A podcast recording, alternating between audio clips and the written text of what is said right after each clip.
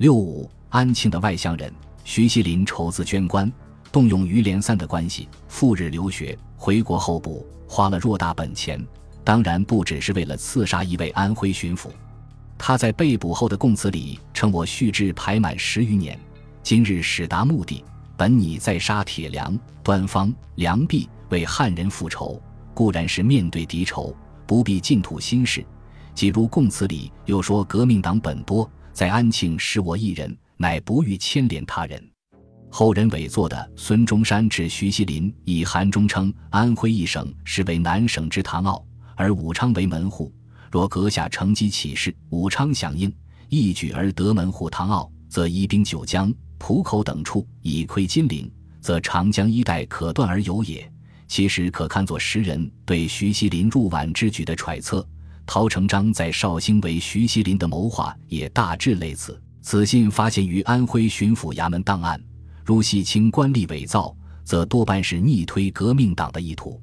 一九零七年末，《新世纪》第十四号上刊出徐修二军事略，亦称以军蓄志之久，取道之迂，而仅仅杀恩明一人，梁飞军本意。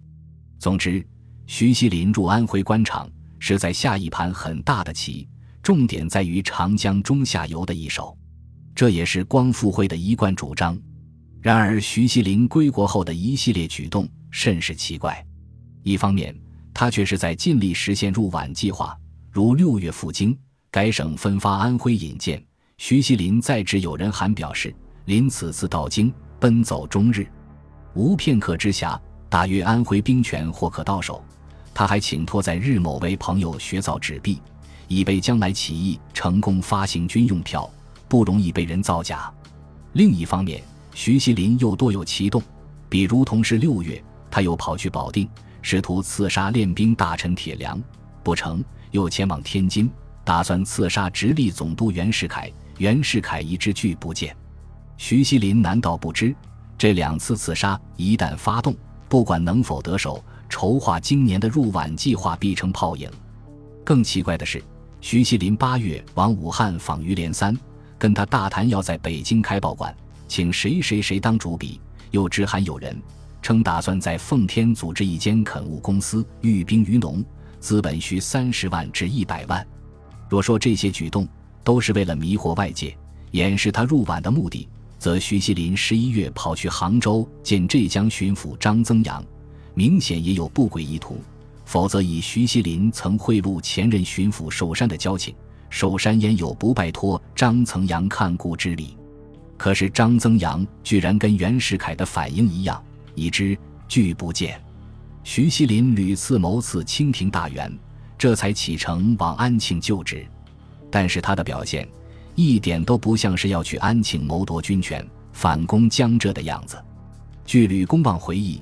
徐锡麟在杭州白云庵告别光复会诸友时说：“法国革命八十年始成，期间不知流过多少热血。我国在初创的革命阶段，亦当不惜流血以灌溉革命的花石。我这次到安徽去，就是预备流血的。诸位切不可引以为惨而存退缩的念头才好。辛亥革命浙江光复纪时，徐锡麟去了安庆。”恩明为以陆军小学堂会办之职，这是光绪三十二年（一九零六）十一月的事。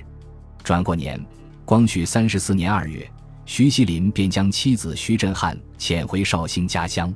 陶成章后来解释说，徐是因为每月所入不过数十金，养不起妻儿，才行此举。但后人大都认为他是在为行刺恩明做准备，已经抱了必死的决心。陶成章记载。徐锡麟在安庆出事非常不如意，官场的那套礼仪他没学过，常常在进谏筹做时出乖露丑，被同僚笑话。想按起义计划去联络安徽的新军，又因为口操绍兴土音，跟新军弟兄鸡同鸭讲，无法像在浙东联络会党那样见效，因而徐锡麟郁郁不乐，屡次归浙。在皖同乡都劝他不要着急，关键是上次张增阳不肯见他，两人势同冰火。